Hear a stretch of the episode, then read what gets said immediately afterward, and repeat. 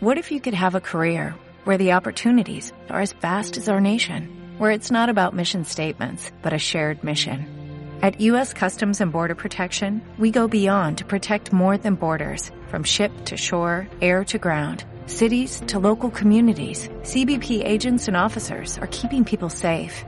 Join U.S. Customs and Border Protection and go beyond for something far greater than yourself. Learn more at cbp.gov/careers. Llegó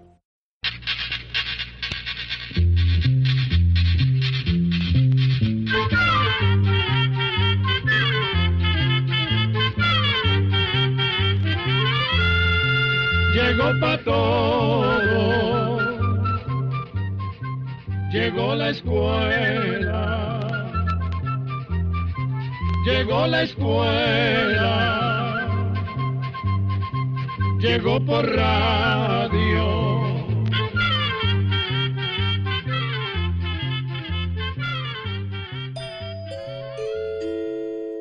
Comprender lo comprensible es, Es un derecho humano. ¿Qué tal? ¿Cómo están? Nosotros muy contentos en el Instituto Centroamericano de Extensión de la Cultura al presentarles una nueva edición de Oigamos la respuesta. Bienvenidos nuestros estimados oyentes. En el programa de hoy, conozca si es malo que un perrito coma concentrado para gallina. Y también nos vamos a dar cuenta cómo los gorgojos se meten en los granos. Sabremos también acerca de la historia del llamado muñeco de San Antonio. Acompáñennos, estimados oyentes, a esta nueva edición y pasen la voz que oigamos la respuesta ya va a empezar.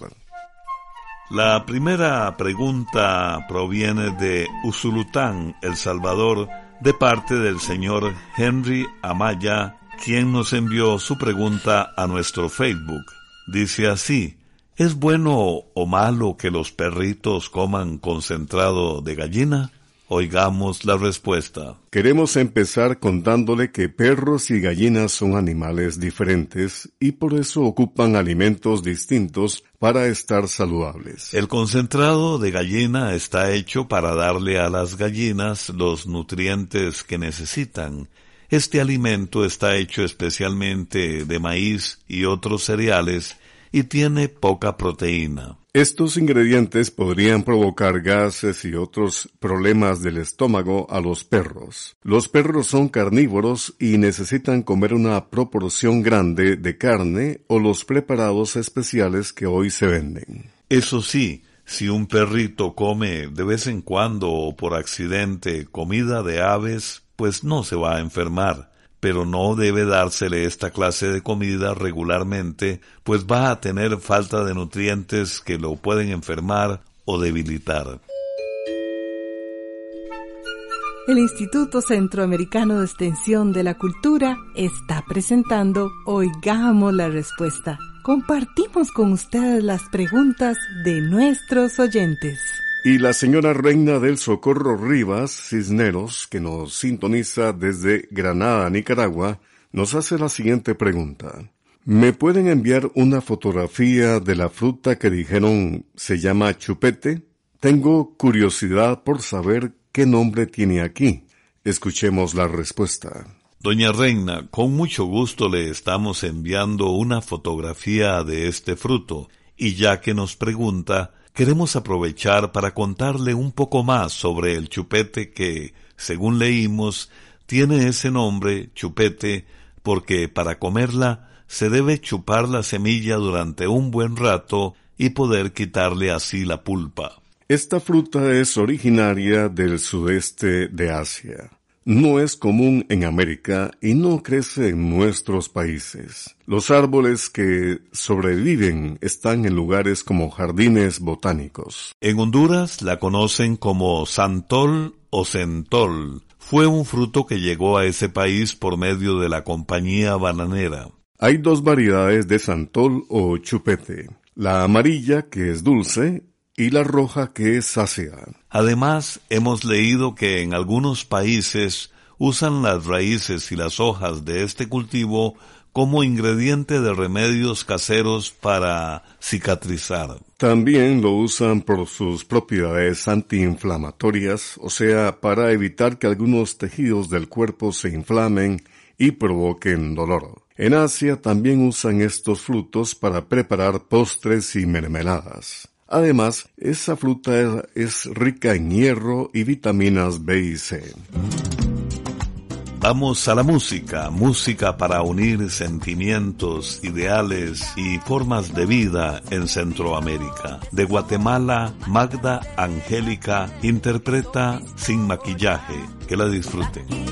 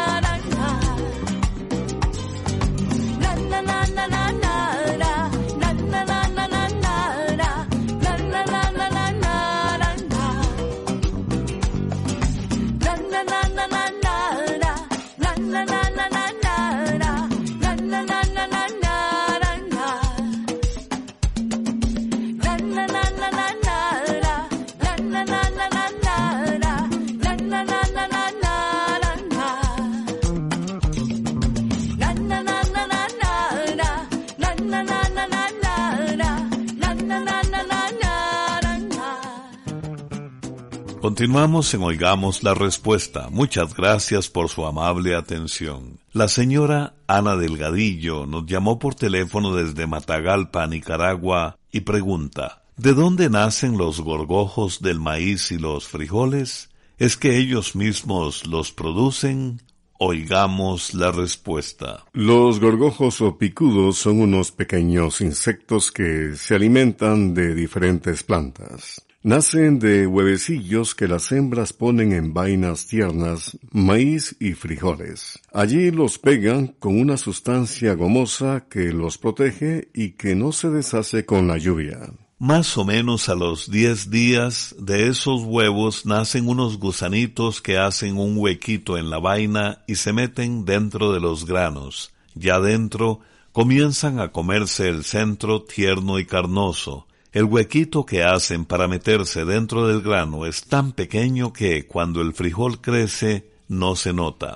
Dentro de los frijoles los gusanitos crecen hasta convertirse en gorgojos adultos. Pero ya pueden comer del grano porque sus mandíbulas son diferentes. Entonces, si afuera el tiempo está frío y seco, se quedan dentro del frijol esperando tiempos mejores pueden quedarse ahí hasta dos meses. En ese tiempo la cosecha ha madurado, los granos aparecen sanos y nadie diría que llevan una plaga adentro. El agricultor los recoge y los guarda en un barril o en una bodega. Y cuando los gorgojos sienten que hace menos frío, rompen la telita del grano y se deciden a salir. Ya fuera de los granos se aparean los machos y las hembras. Dos días después las hembras comienzan a poner huevos y así continúa ese ciclo. Si desea hacernos llegar su pregunta a través de una llamada telefónica, nuestros teléfonos son código de área 506, número 2225-5338 o 2225-5438 también puede contactarnos a través de un mensaje de WhatsApp al teléfono código de área 506, número 8485-5453. Saludos cordiales amigos, nos complace acompañarles a ustedes desde hace 55 años. ¿De qué sacan el bicarbonato? ¿Es bueno o dañino? Es la pregunta de la señora Melania Hidalgo Gamboa que nos ha llamado por teléfono desde Pérez León en Costa Rica y vamos a escuchar la respuesta. El bicarbonato de sodio se produce con el gas carbónico o CO2. Ese gas carbónico o CO2 es el mismo que se usa para los refrescos gaseosos. El bicarbonato se prepara por medio de un proceso químico que consiste en pasar gas carbónico a través de una mezcla de sal común en agua con amoníaco. Desde hace muchos años el bicarbonato de sodio se usa como remedio casero, especialmente para aliviar el exceso de acidez estomacal. Para esto se pone media cucharadita de bicarbonato en un vaso por la mitad de agua. Cuando se vaya a tomar se debe esperar por lo menos una hora después de la comida.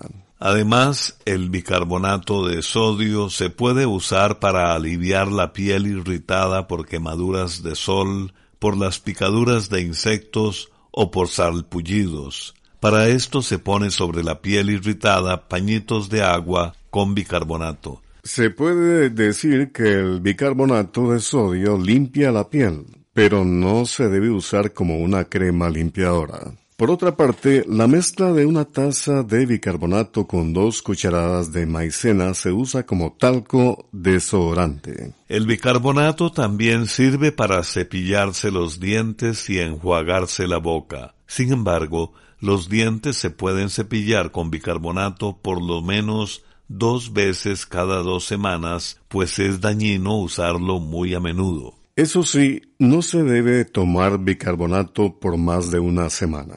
Tampoco se recomienda combinarlo con leche ni tomar más de dos veces al día. Y si se combina con la comida para quitar la acidez estomacal, se debe tomar una hora después de comer. En ciertos casos el bicarbonato resulta un excelente blanqueador y quitamanchas porque neutraliza los ácidos y otras sustancias que producen las manchas, por ejemplo, las manchas que se forman en los inodoros. El bicarbonato también quita las manchas que deja el té en los vasos. Para limpiar objetos de acero inoxidable y de plata se hace una pasta de bicarbonato con agua y se frotan los objetos con un paño suave. Además, es muy bueno para limpiar los bornes de las baterías de automóviles. Finalmente le contamos que el bicarbonato no lo deben tomar personas menores de 12 años, mujeres embarazadas o dando de mamar,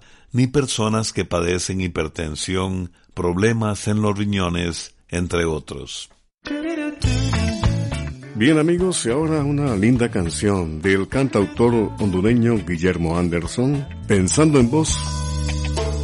Hoy que los madreados están florecidos, que ha salido el sol y que me siento vivo.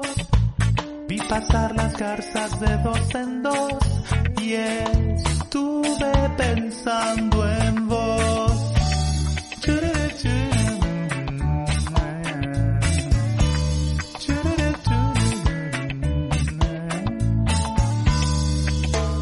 Hoy que las quebradas han vuelto a sus cauces y que las ardillas juegan en los sauces, vi pasar las garzas de dos en dos. Y estuve pensando en vos. Estuve pensando que este es tu lugar, que feliz serías, hay selva y hay mar. En el te vas a sentir. Sería tan fácil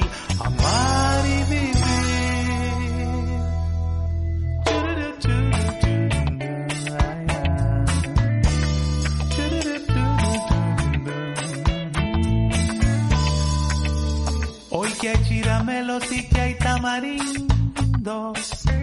Hoy que el macuelizo está en su día más lindo Vi pasar las garzas de dos en dos y estuve pensando en vos.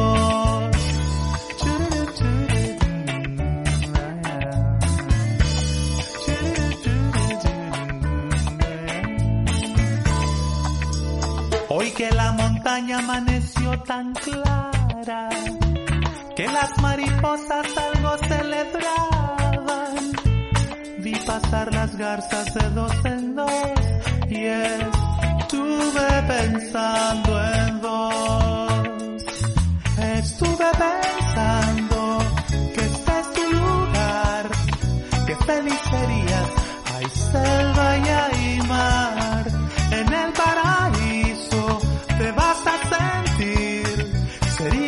fácil amar y vivir. Hoy que los madriados están florecidos, que ha salido el sol y que me siento vivo. Vi pasar las garzas de dos en dos y estuve pensando en vos. Vi pasar las garzas de dos en dos y estuve pensando en vos.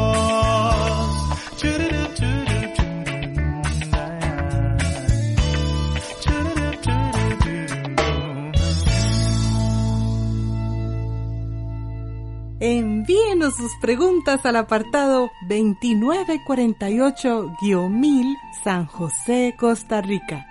También nos puede contactar al correo electrónico isq.org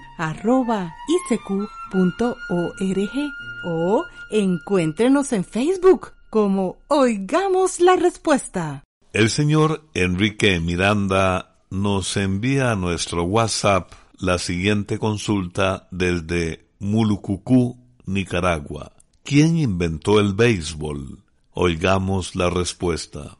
Deportes como el béisbol, el fútbol y otros tienen una larga historia. Muchos vienen de juegos que se practicaban en antigüedad y que con el tiempo fueron cambiando.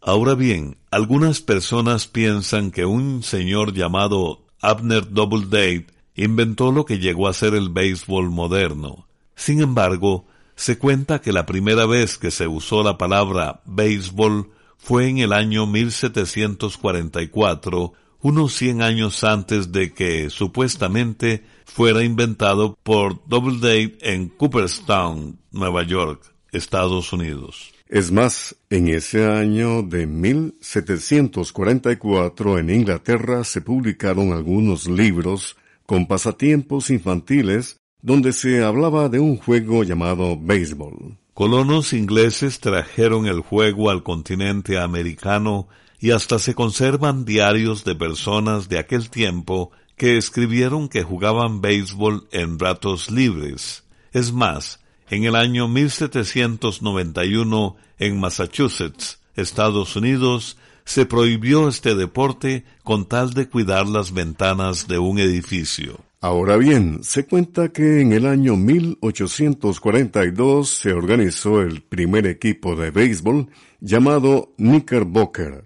Lo formaba un grupo de jóvenes de Nueva York en los Estados Unidos. El organizador del equipo fue Alexander Cartwright, que en 1845 publicó una lista con 20 reglas para jugar béisbol.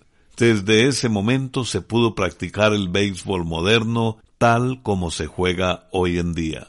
Al año siguiente, el 19 de junio de 1846, los Knickerbocker jugaron el que se considera el primer partido de béisbol moderno. En esa ocasión se enfrentaron a otro equipo llamado Club de Nueva York. Con el tiempo aparecieron nuevos equipos de béisbol en la ciudad de Nueva York, donde se volvió muy popular este deporte. Se volvió tan popular que cuando se empezó a jugar en otras ciudades de Estados Unidos, se le llamaba el juego de Nueva York, hasta que por ahí de los años de 1860 se empezó a llamar simplemente béisbol. El béisbol es un juego muy popular e interesante. Es más, hay quienes lo llaman el rey de los deportes. Amigos, siempre es grato deleitarnos con la música mexicana y la música ranchera con un lindo bolero que nos interpretan las hermanas Huerta de México y esa canción dedicada al puerto de Manzanillo. Escuchemos.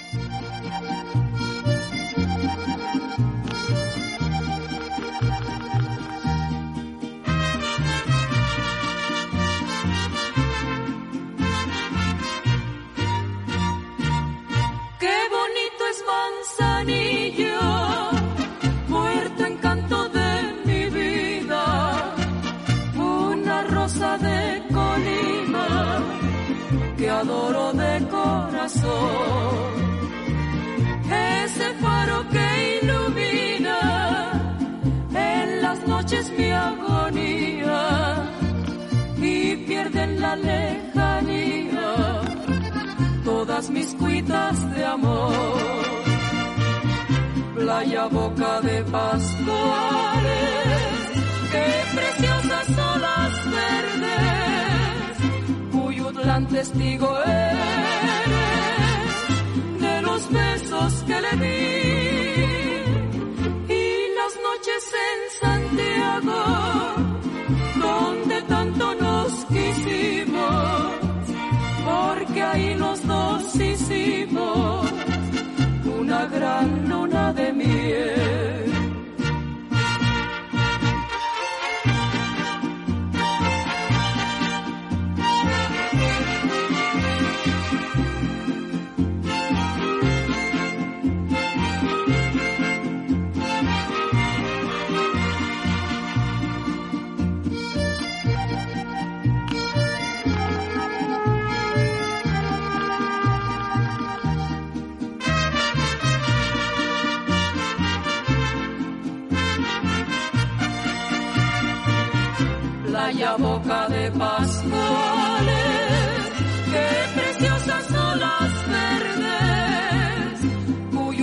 testigo eres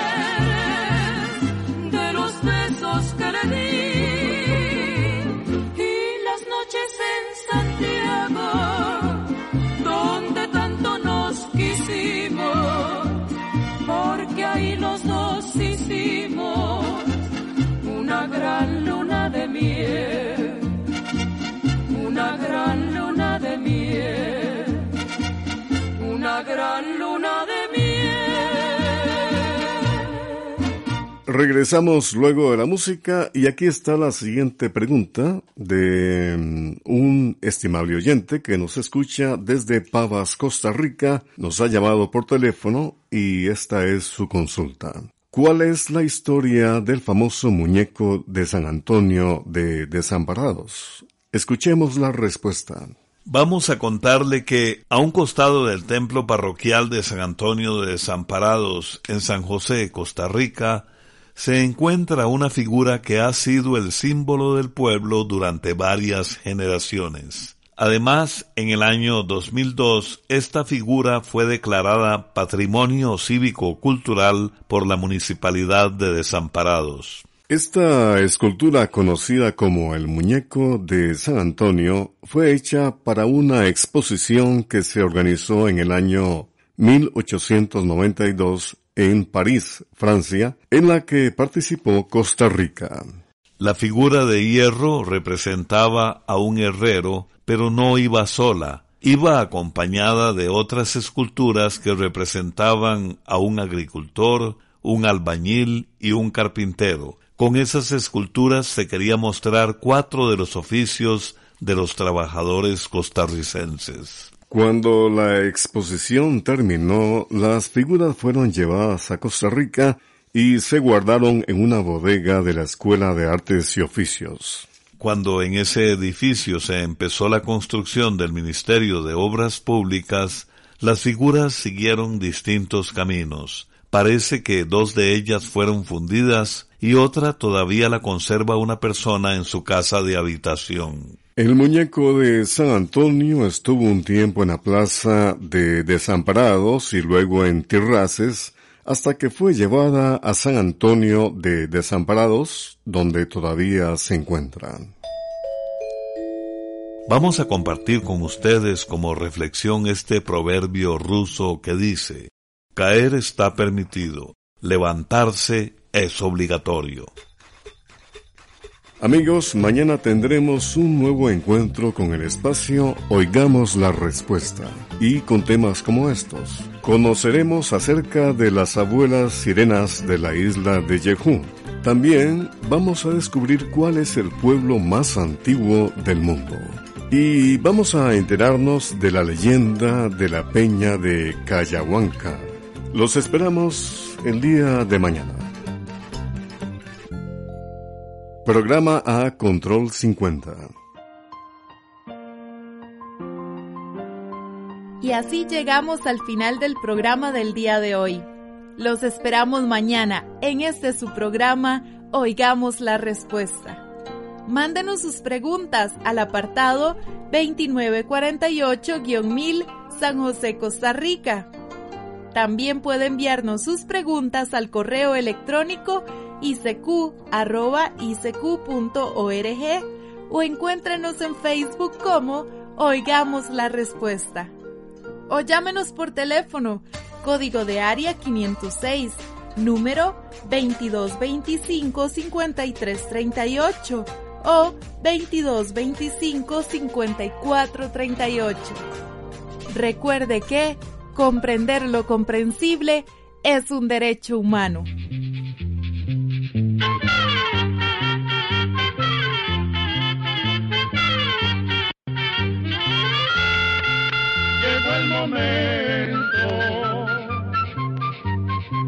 De despedirnos. Se va a la escuela,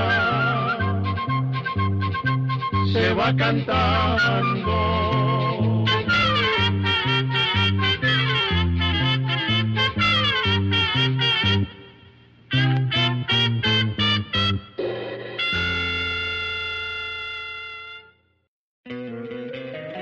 Encantaría tener 100 dólares extra en tu bolsillo?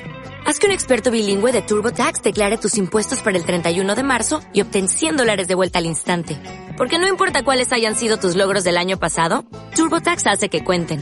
Obtén 100 dólares de vuelta y tus impuestos con 100% de precisión. Solo con Intuit TurboTax.